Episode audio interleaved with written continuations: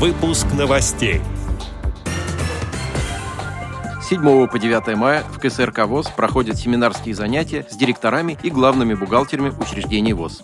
В Республике Марий-Эл состоялся Всероссийский фольклорный фестиваль ВОЗ «Родники России». Теперь об этом подробнее в студии Антон Агишев. Здравствуйте.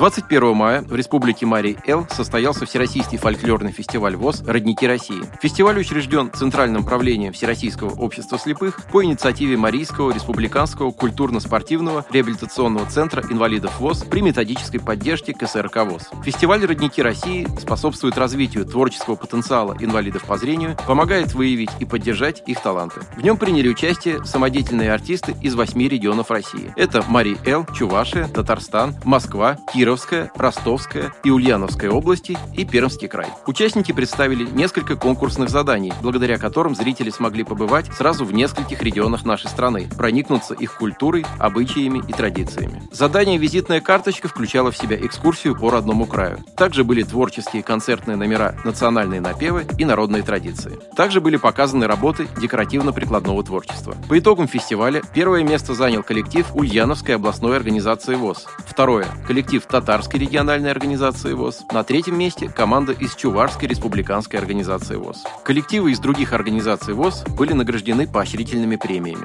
Приз зрительских симпатий получила команда из Марийской ЭРО ВОЗ. Всем участникам фестиваля вручены сувениры от Министерства социального развития Республики Марий-Эл.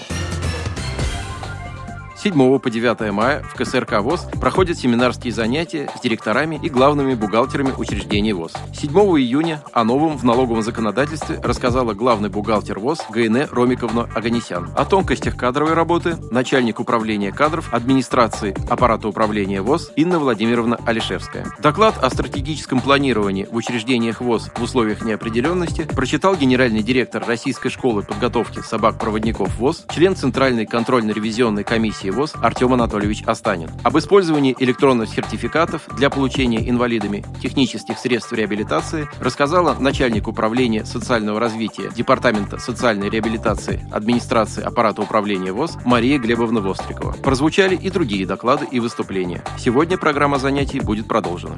Отдел новостей «Радио ВОЗ» приглашает к сотрудничеству региональной организации. Наш адрес – новости собака радиовоз.ру. О новостях вам рассказал Антон Агишев. До встречи на «Радио ВОЗ».